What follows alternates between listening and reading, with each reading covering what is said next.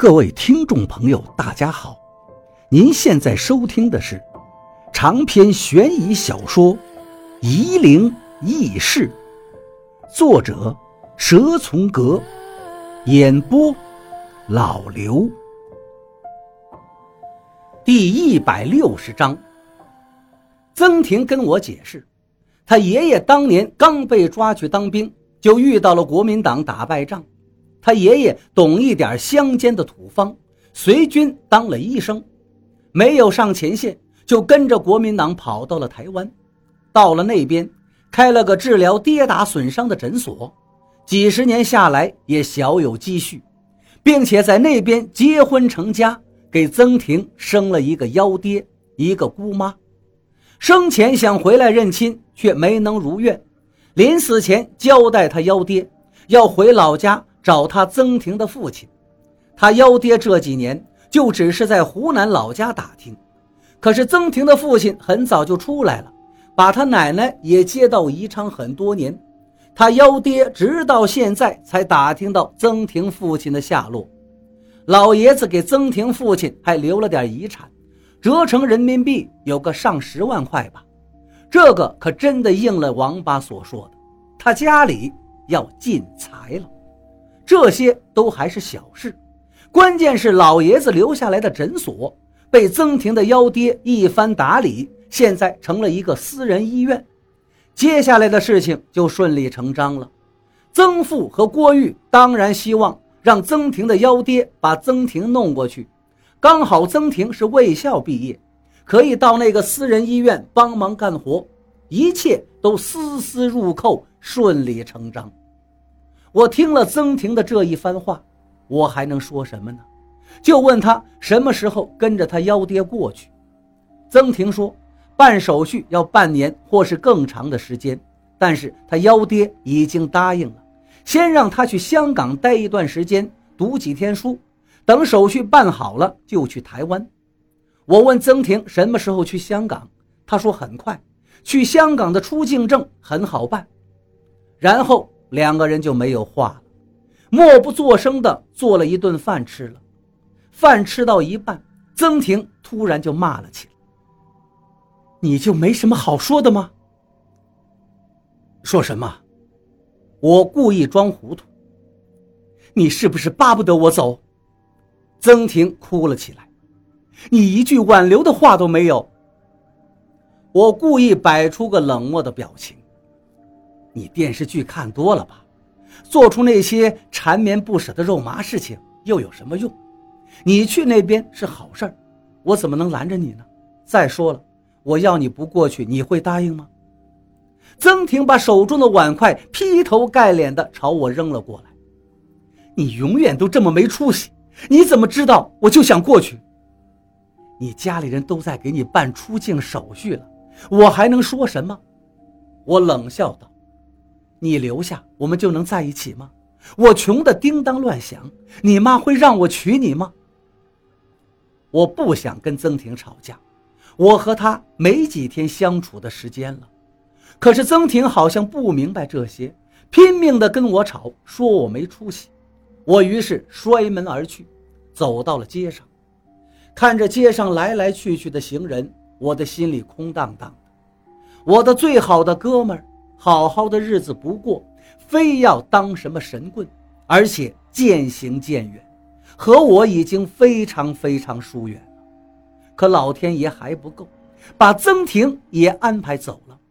我突然发现自己真是个废物，身边的人都有大好前途，偏偏就是我，注定要这么倒霉。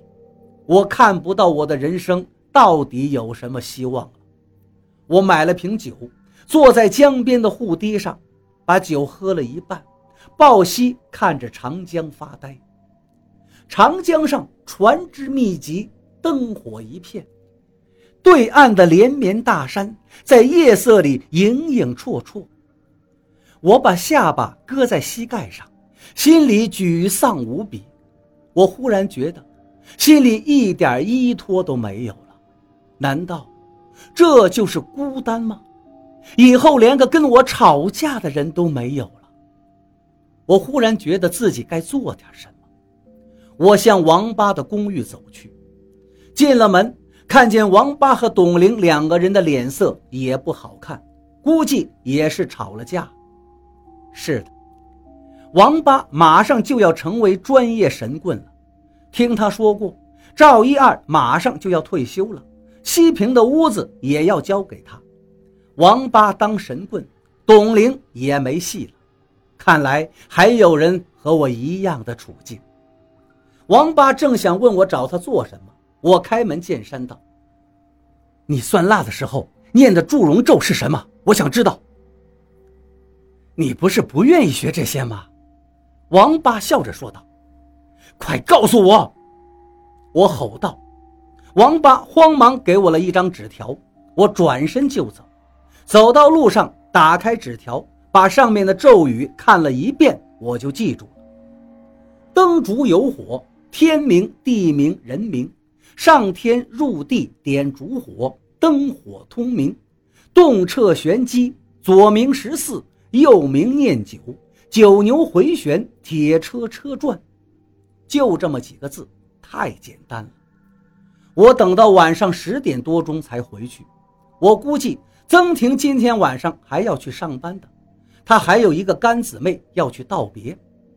走到家门口附近，我找了个小卖部，要买一百五十根蜡烛，可是我身上只有六十多块钱，怎么也搜不出缺的十块钱。幸好老板认识我，我经常找他买烟的。老板对我说道：“好说好说，你明天再给也不迟。”我看着老板慈善的脸。恨不得找个墙撞死算秋。回到屋里，曾婷果然不在。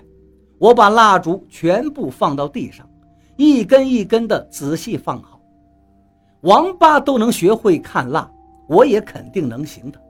我要看看我跟曾婷到底有没有转机。鬼道也真是邪门，算个运程都要请鬼。其实我可以用别的方法来算。